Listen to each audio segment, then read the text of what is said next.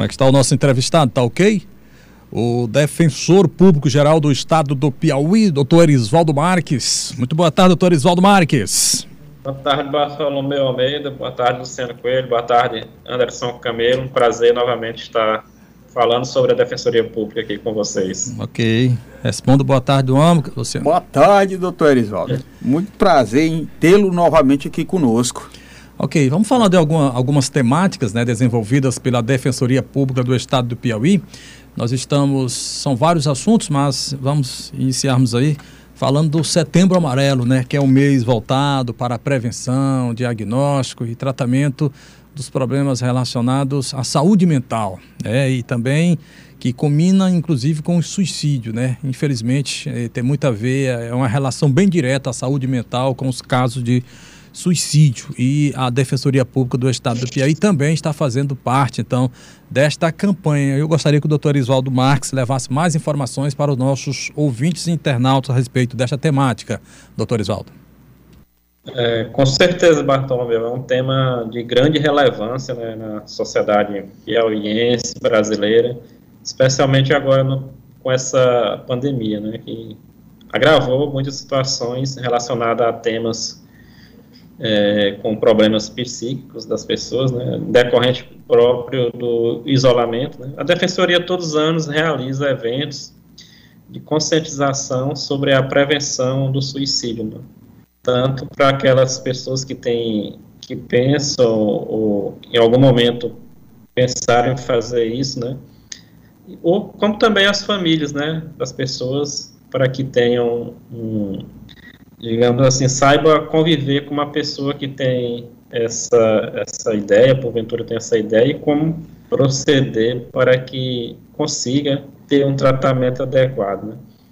E, e consiga deixar é, de, de, ter esse, essa ideia de, de vir a cometer um suicídio. Né? A gente realizou semana, no dia 10, sexta-feira passada, né? Passada não, 10 passado, aliás, um seminário virtual de prevenção e pós-venção ao suicídio. É, tivemos aí palestrantes como Carlos Felipe Almeida, Legnaldo Soares, Virginia Pinheiro, Ricardo Paris e Miriam Paris, que são músicos também, que músicas é, relacionadas também a, a, esse tema. E foi gravado pelo YouTube, está à disposição no YouTube da Defensoria Pública. Foi um evento assim é, de grande conhecimento, de, de depoimento né, de, de, pessoas, mães de pessoas que tiveram, que passaram por essa tragédia. Que é importante que as pessoas saibam como proceder. Teve também psiquiatras também que falaram, a psiquiatra da Bahia, é, tratando exatamente do tema, especialmente para as famílias né, e para essas pessoas. Né. É, é, é difícil, né, a gente quem já conviveu com isso sabe dessa tragédia, né? É, eu sempre falo, eu não escondo também, já passei por uma tragédia dessa, e é extremamente difícil na família, né? Então, assim, a gente tem o maior carinho e respeito pelo tema, sempre tivemos, e é uma missão da instituição, enquanto Defensoria Pública, e também vejo também como uma, algo, uma missão pessoal, né, de levar as outras famílias é, informações para que evitem.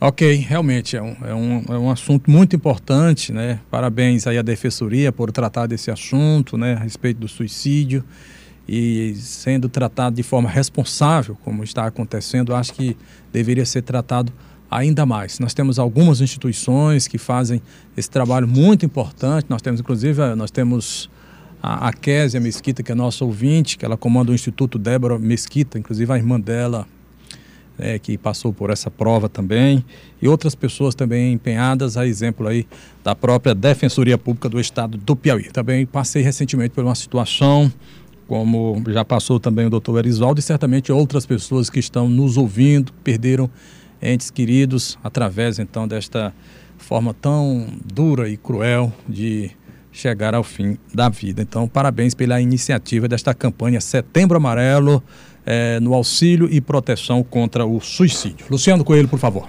É, parabenizar aqui o doutor Isvaldo pela iniciativa, até porque é um tema muito delicado, e também, geralmente, é, a, a, ação do suicídio é decorrente de uma crise de depressão, né? Uhum. E geralmente é o start. Mas, doutor Erisvaldo, eu também tomei conhecimento que o senhor adotou algumas parcerias aí e pretende aí fazer uma capacitação é, para melhorar a atuação da defensoria, buscar mais as formas de conciliação, de mediação, para evitar mais o conflito. O senhor pode falar mais sobre esse assunto, por favor? certeza, Luciano. A, uma das missões da Defensoria Pública, né, digamos assim, que é determinada pela Constituição Federal, é a solução extrajudicial de conflitos. Né? E essa parceria a gente fez com o Instituto Imediato, através da Lucirene Coelho, né, que a gente conversou já há algum tempo, sobre essa necessidade da Defensoria de qualificar também, uma qualificação para os nossos servidores, né, defensores também que queiram fazer é, também o curso, que é importante cada vez mais é, se qualificar a respeito desse tema, né? E o Instituto Imediar, com certeza, tem todo esse know-how, né? Tem todo é, conhecimento necessário para nos passar informações importantes, né? E, e é, temos aqui pessoas que, que irão fazer essa serão os professores nesse curso, né, que terá como é, facilitadores, desculpe, é Bruno Tabosa, que é mediador internacional com certificado no Instituto de Formação e Certificação de Mediadores Lusófonos de Portugal, instrutor da Escola Nacional de Mediação e Conciliação e, e do Conselho Nacional de Justiça. Temos também a Tereza Oliveira, que é advogada, mediadora de conflitos doutorando em família e membro da comissão de mediação da OAB Bahia, e também a vice-presidente do Instituto de Mediar, a advogada Marcela Leal, que é mediadora e mestre em resolução de conflitos e mediação. Então, sim, é um curso importantíssimo para a instituição e a gente buscou, através dessa parceria, facilitar é, para que servidores, defensores é, participem e tenham cada vez mais qualificação. A gente tem um núcleo próprio, que é de, um núcleo de mediação da Defensoria Pública, mediação e conciliação.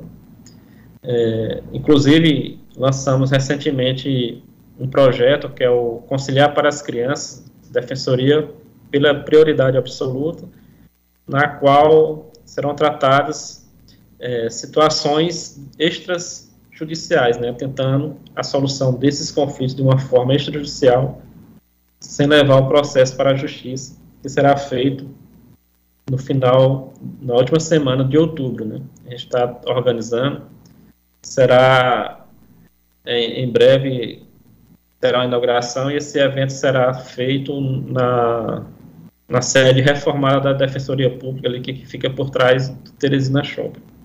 Agora em Teresina, são 13 horas e 15 minutos. Estamos entrevistando o defensor Erisvaldo Marques, defensor público geral do estado do Piauí. Você acredita nessa tendência, doutor Erisvaldo, da, na mediação, embora, claro, respeitando a justiça, né?